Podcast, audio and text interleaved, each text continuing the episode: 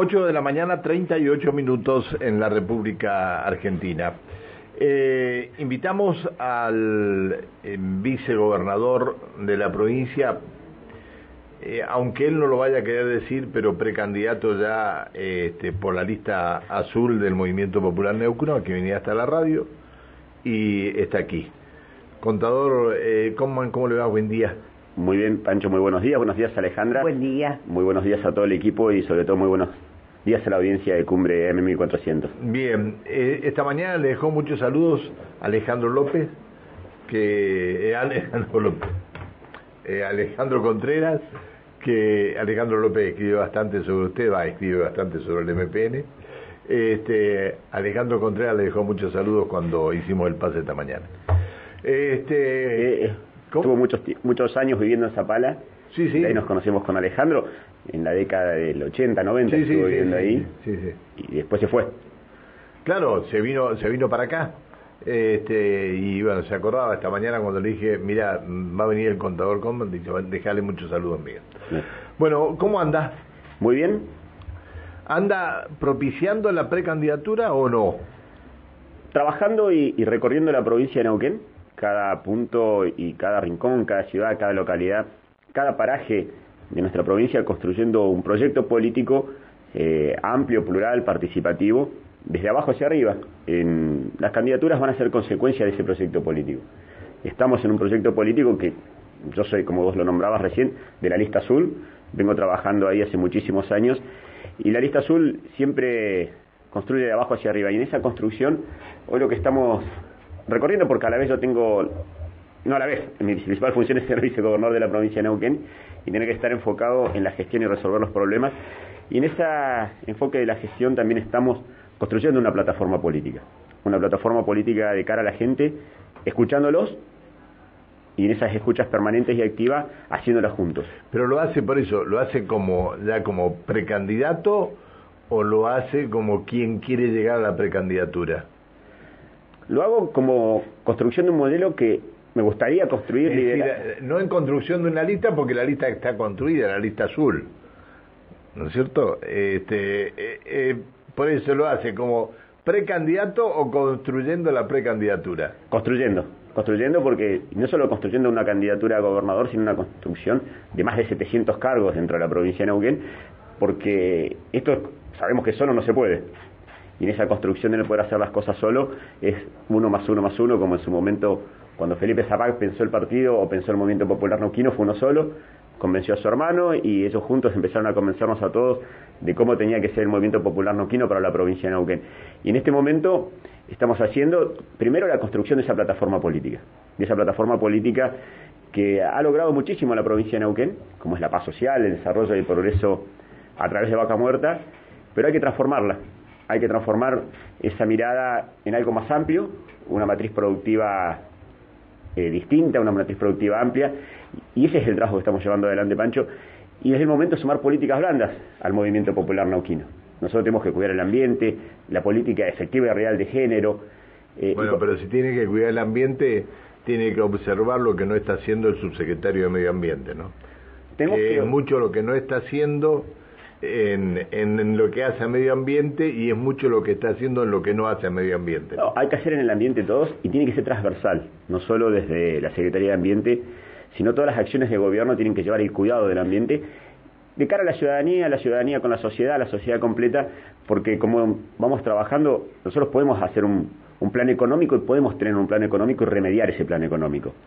Podemos tener un plan social y tener un error en ese plan social pero en el ambiente ya estamos viendo los cambios climáticos que se están dando, que más errores no se pueden cometer en todo el mundo y estos cambios tenemos que darlo en cada acción de gobierno que se lleve adelante. Y estoy convencido que es el momento de ampliar la matriz productiva de la provincia de Neuquén. Los próximos 20, 30 años hay que maximizar la producción y extracción de gas y petróleo y con los recursos excedentes que hemos generado a través de la exportación, volcarlos, ampliar esa matriz productiva. Para eso hemos creado el Fondo de Desarrollo y Estabilización de la provincia de Neuquén, que ya en el mes de enero eh, ha recibido fondos, que ya en el mes de febrero eh, tiene fondos destinados porque ya se volvió a exportar gas y petróleo, y esos recursos usarlos, usarlos para ampliar la matriz productiva de Neuquén, hacia servicios, hacia el turismo. Felicitar al equipo de turismo, estamos teniendo una temporada récord, una temporada extraordinaria, que la temporada de verano no ha terminado, ya el verano terminó y en las distintas recorridas nos decían en la zona norte que tienen reservas entre el 80 y el 90% hasta Semana Santa. No en Semana Santa, sino hasta en este tiempo que va transcurriendo. En el centro sur de la provincia lo mismo. Y eso es una planificación conjunta que está llevando adelante el Ministerio con los actores privados del sector, que están desarrollando, invirtiendo y creciendo. Y esa es la plataforma que queremos construir, una plataforma que amplíe la matriz productiva, que la matriz productiva genere empleo y a través de esa plataforma después recién van a surgir los candidatos, siempre dentro de la lista azul del Movimiento Popular Nauquín. Bien, bien. Eh, a ver, este, ustedes iban, habían preparado un acto para llevar adelante en el Chocón. Eh, me, refería a un colega porque habló mucho de ese acto que iban a hacer se tuvo que retractar después de decir que lo van a hacer más tarde. En definitiva, ¿van a hacer el acto del Chocón o lo van a trasladar al Rucaché? Va a quedar en el Chocón. Eh, teníamos algunas opciones que nos habían planteado cambiar la localidad, eh, que nos habían planteado que sea Zapala, que sea Plaza Winkle, por, por accesibilidad para, para parte del interior, pero como habíamos definido con, con el equipo y con el pueblo de Chocón, hacerlo en el Chocón, lo vamos a hacer en el Chocón, es el 30 de abril y estamos trabajando también en ese ¿Pero hacen uno hacen uno previo en Zapala ahora? No, no, no, quedó definido el 30 de abril nada más. y, ahí lanza su precandidatura? No, no, no, no hay todavía definido cuál va a ser la fecha de, que va a hacerse el 30 o qué se va a decir el 30. Lo que sí va a ser una gran reunión de trabajo, un gran encuentro de toda la militancia de la lista azul, de los adherentes, de los eh, afiliados y no afiliados que acompañan a la lista azul y ahí vamos a trabajar en ese proyecto eh, después de muchos años que no nos hemos encontrado. Volver a vernos, eh, compartir, estar, eh, intercambiar muchas opiniones y, volver a tener ese, ese espacio de encuentro que nos ha caracterizado. Hemos hecho muchísimas reuniones como estas, y, pero el 30 de abril es confirmado en el Chocón, salvo que pase una inclemencia climática que, que puede pasar y cambiaremos la fecha, pero si no hay problemas climáticos, el 30 de abril estamos en el Chocón. Bien. ¿A quién prefiere como si cuando lance su precandidatura? ¿A quién prefiere llevar como precandidata o como compañera de fórmula? A una militante del Movimiento Popular Nauquino. Mague Ferrareso, Ana Pechén. Oh, está María Eugenia, está Ana, está María, está Ludmila, Lorena, eh, Luciana, por citar eh, Sofía, por citar muchas mujeres que están dentro del movimiento popular nauquino, como también varones dentro del movimiento popular nauquino. Pero la fórmula, la fórmula tendría que ser este, tendría que contemplar el género, ¿no? Cuando hablamos de efectivo y real, tiene que contemplarla, pero también hay que contemplar efectivo y real la toma de decisiones. Porque hoy cuando hablamos de género, eh, gracias a una ley se está ocupando el 50% de los cupos de diputados y diputadas, de concejales y concejalas en la provincia de Neuquén, pero vos podés tener ocho mujeres en un cargo y dos varones, y si los varones, que son dos, siguen tomando los cargos y tomando las decisiones, eh, no estamos hablando de algo efectivo y real. El efectivo y real es cuando se derriban esos famosos techos de cristal y paredes de cristal que imposibilitan y, dejan, y no dejan visibilizar las acciones. Y lo que sí tiene que ser un varón o una mujer que sea militante, que tenga trayectoria, que tenga vocación de servicio, vocación de trabajar de cara a la gente y permanentemente estar escuchando.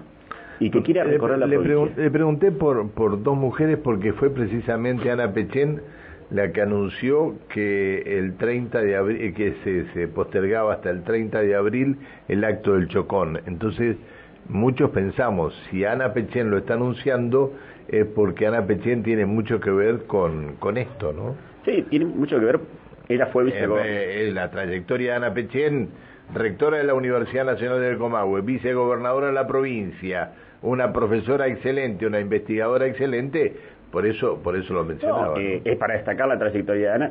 Eh, primera rectora, mujer de la Universidad de Comahue, única vicegobernadora de la provincia de Neuquén, la primera investigadora del CONICET en la provincia de Neuquén, tiene pergaminos de trayectoria y hoy está trabajando en la lista azul como una militante más y agradecidos nosotros con ella de tener su experiencia, de sus consejos y de sus ganas de seguir trabajando, de acompañando, fortaleciendo un proyecto que ella entiende que ese proyecto tiene que ser horizontal, que lo viene profesando, no es de ahora, lo hizo de siempre, y ya está convencido que tenemos que reforzarlo, eh, dándole la participación que tienen las mujeres, fortaleciendo los equipos técnicos, eh, está acercándonos a la universidad con distintas ideas y distintos proyectos para poder vincular la ciencia y la tecnología con el desarrollo productivo de la provincia de Neuquén. Ella está siendo emprendedora también ahora, no sé si les contó, está llevando adelante emprendimientos que, que están muy bien en la, en la zona de Cirillosa y felicitarla porque, como recién decía vos, te veo con, con la pasión y las ganas que seguís traicionando y ella también eh, nos transmiten esa gana, esa pasión de, de, traicionar y, es muy bueno. Los que estamos en esto y que nos gusta esto, pensamos que nunca lo vamos a dejar o, o no queremos dejarlo nunca. Los que están en la política yo creo que este, también piensan lo mismo, que siempre están dispuestos a hacer política. Alejandra. Eh, vicegobernador, sabemos que a partir de marzo del 2020, bueno, fue toda una ruptura mundial, si se quiere, ¿no? Con este el COVID.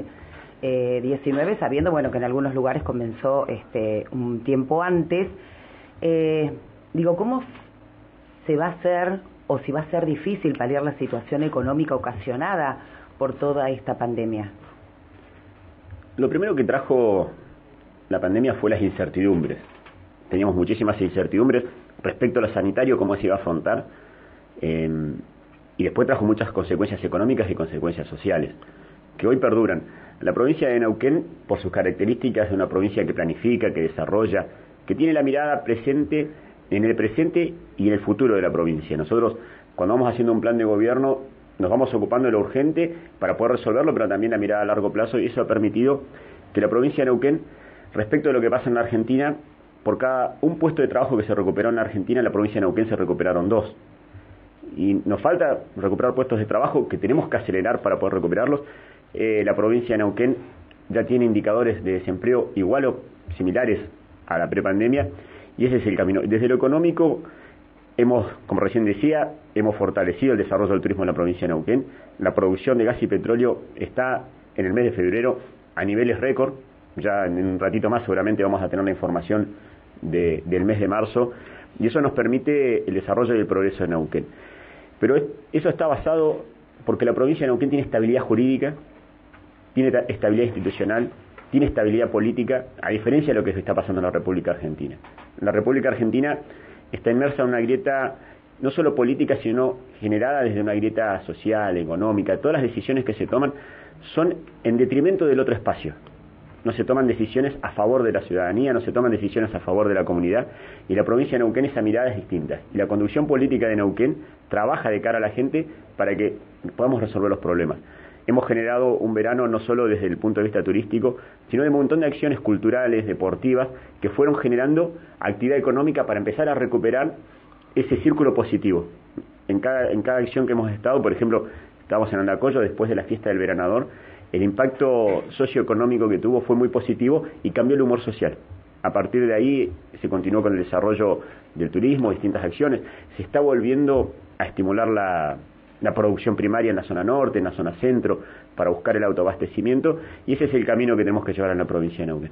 Eh, contador, eh, entre sus planes está el tema de, o lo están estudiando, el tema de industrializar en la región los productos derivados de hidrocarburos, porque hasta ahora, yo recuerdo hace muchos años atrás, en una nota que, que le hice a don Elías Zapaz cuando era senador, don Elías Zapaz dijo, nosotros vamos a hacer el parque, este, eh, el, el, polo petroquímico en Neuquén. Pasaron eh, 30 y tantos años y el polo petroquímico nunca llegó a Neuquén.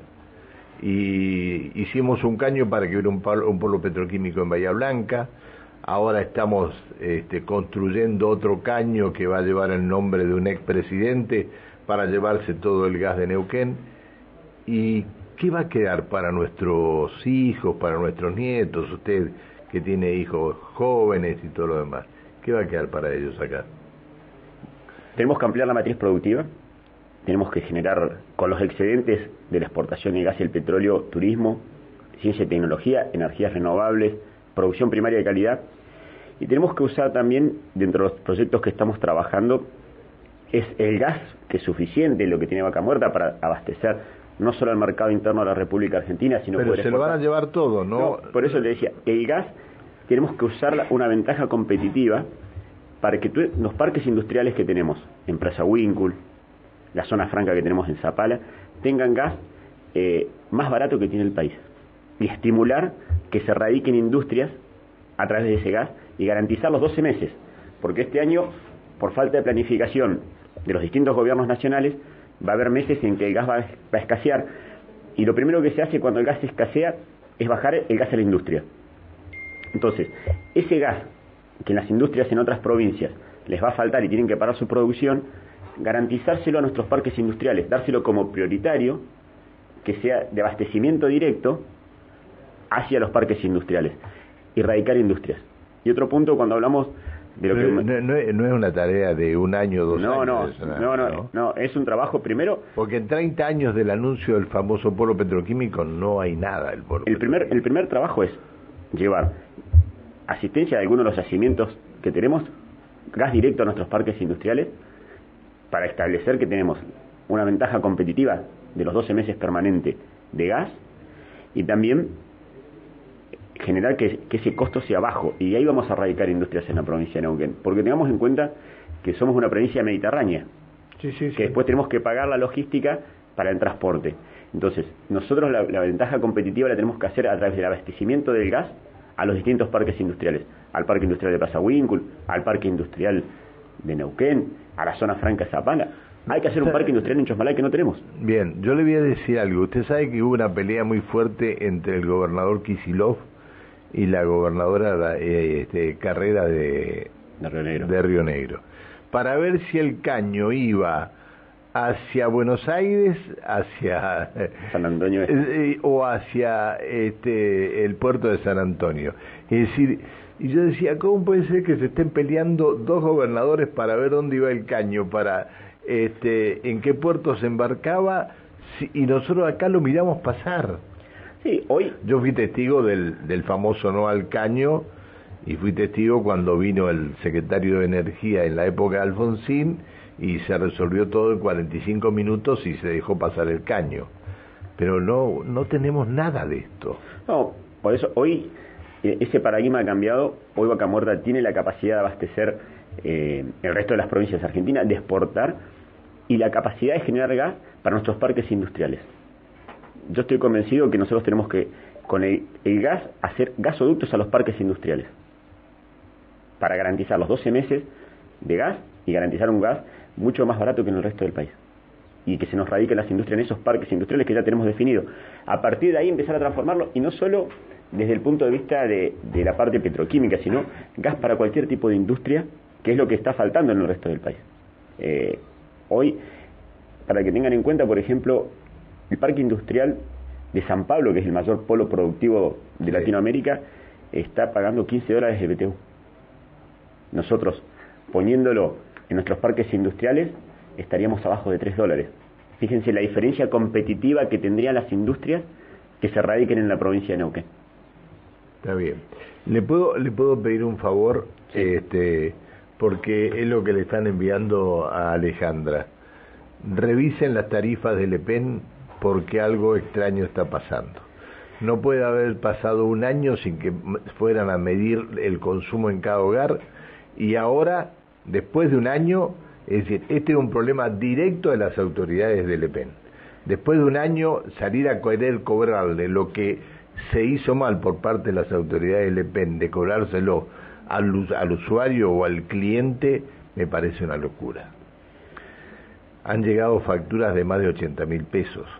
Hay que trabajar, hay que revisarlo, hay que analizar por qué pasó eso, pero ahí tenemos un tema una deuda pendiente en la provincia de Neuquén y que tenemos que hacerla, que es el marco regulatorio de los servicios públicos.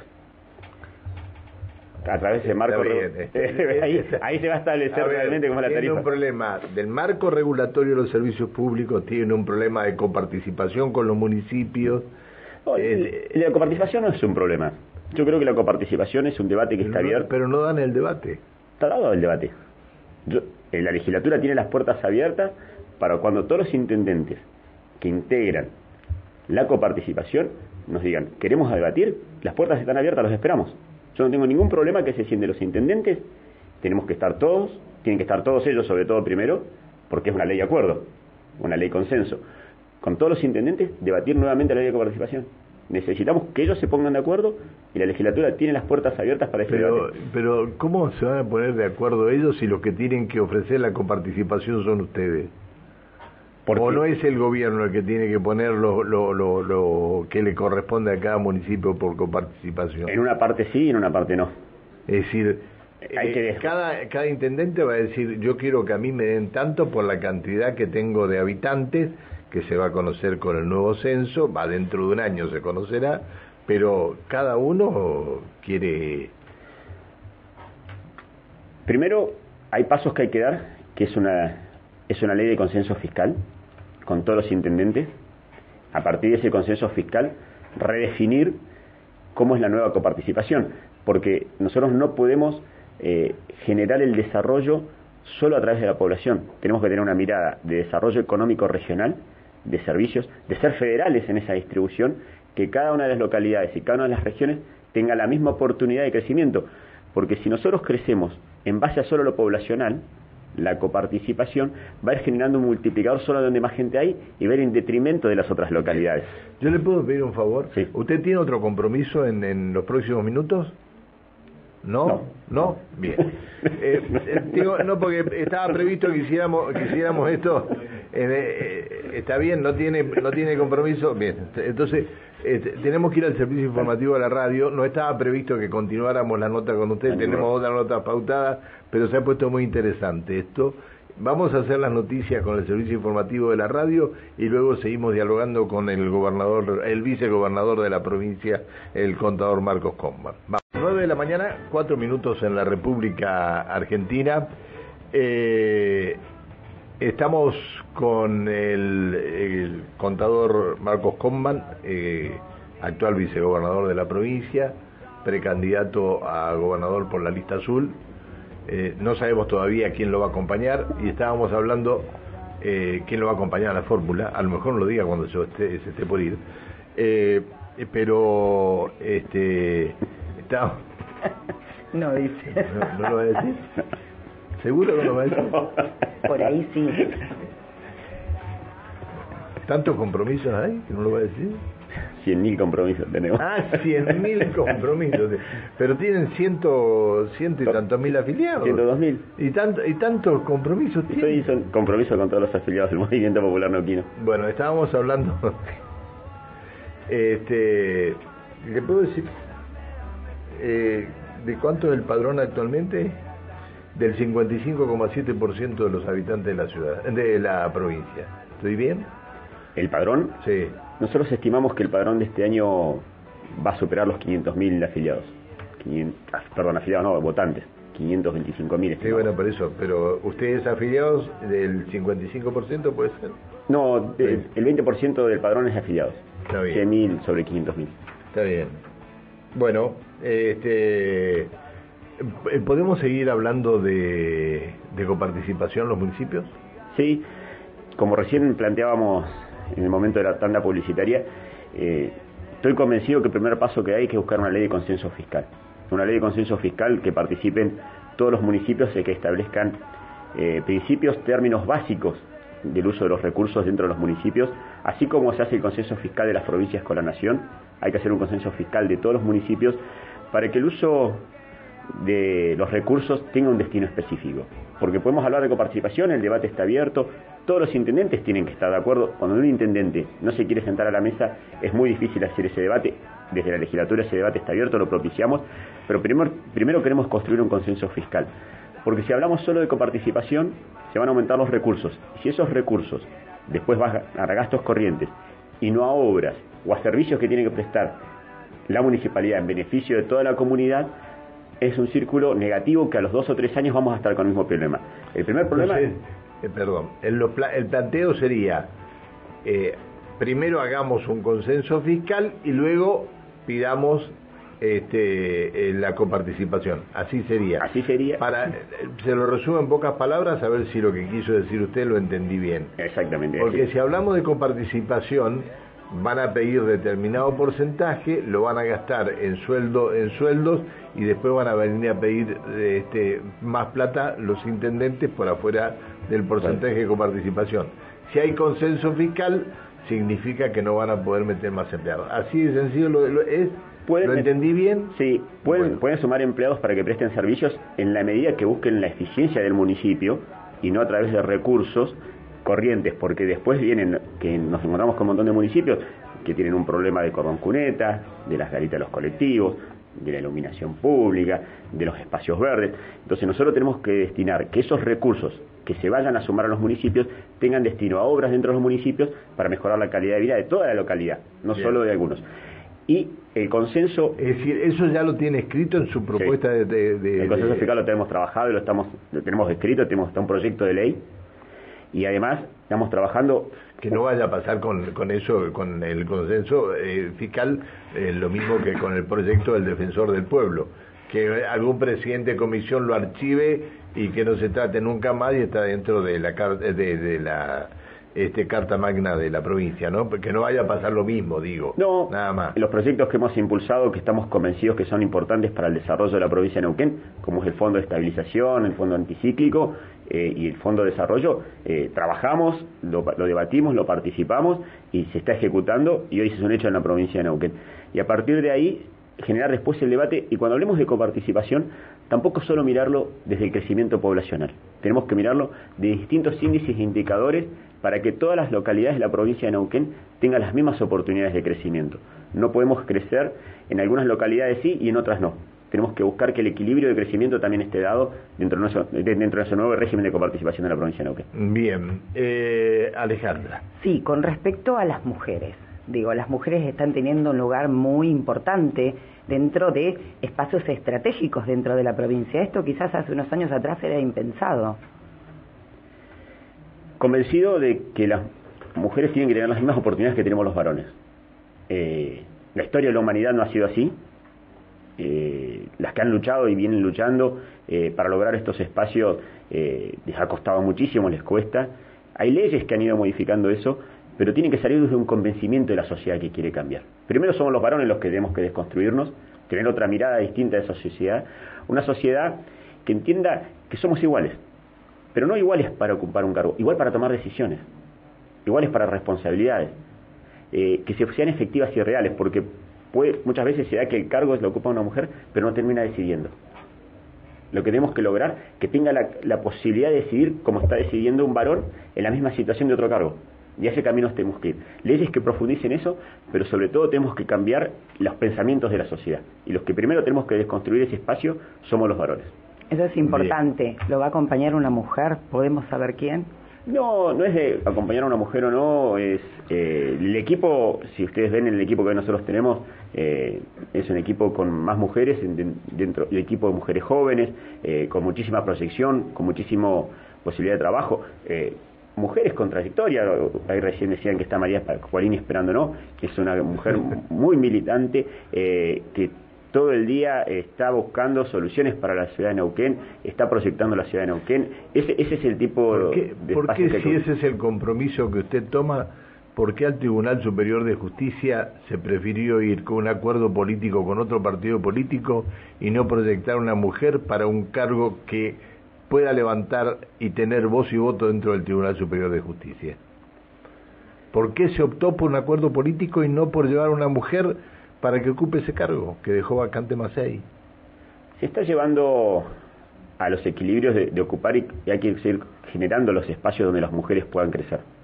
Ahí son todas las barreras que tenemos que derribar. En eso tenés razón, Pancho, hay que ir derribando un montón de barreras y techos que hacen que eso sea es decir, es más importante entonces un acuerdo político que llevar a una mujer. No, no, no, no. No, pero es lo que están demostrando con esto que están haciendo. No, porque es generar los espacios para que tenga la posibilidad. Estamos eh, en, un, cambio permanente y ese cambio permanente no caer ningún paso atrás y sino todos pasos adelante que reafirmen las decisiones que estamos tomando y que no solo la tenemos que tomar solos, la tenemos que tomar en forma colectiva, que ahí está el punto. Bien. ese es el punto a cambiar. Pero se podría haber tomado en forma colectiva y no solos llevar una mujer para tener dos mujeres en el Tribunal Superior de Justicia y no una sola como está ahora eh, este, una sola mujer dentro del tribunal. Lo último que le voy a preguntar, ¿qué van a hacer con seguridad o con el plan de inseguridad que está ahora en marcha y que hay que sacar este plan de inseguridad? Hay que trabajar en un montón de aspectos, no solo desde la seguridad, sino trabajar primero desde la prevención, fortaleciendo otros espacios dentro de cada uno de los lugares de la comunidad que, que prevengan la inseguridad. Hay que trabajar en la prevención. Cuando llegamos... Hay que armar un plan de seguridad. Y un plan de seguridad y también un plan de prevención. Para cuando muchas veces cuando ya llegas a la ejecución del control de la seguridad es porque ya pasó algo. Tenemos que trabajar muchísimo en la prevención. Eh, tenemos herramientas, ha cambiado la sociedad, la tecnología nos favorece, hay que seguir implementando tecnología para que esos cambios se den. La, la policía... Avísele entonces al presidente de su partido porque no, no es lo que está llevando adelante en el gobierno. ¿eh? Pero también hay que destacar la policía de la provincia de Neuquén, Pancho. La policía pero, es... Pero la, la, policía tiene las manos atadas. Y es una fuerza que es, se caracteriza en la República Argentina por ser diferente, una policía transparente, que se va depurando sola, que va gestionando su propio ejercicio, se va fortaleciendo, eh, va generando su capacitación, su, su, desarrollo, y tenemos que generar, sobre todo, más que el plan de seguridad, un plan de prevención de inseguridad. Y ese es el trabajo que estamos trabajando y llevando adelante también.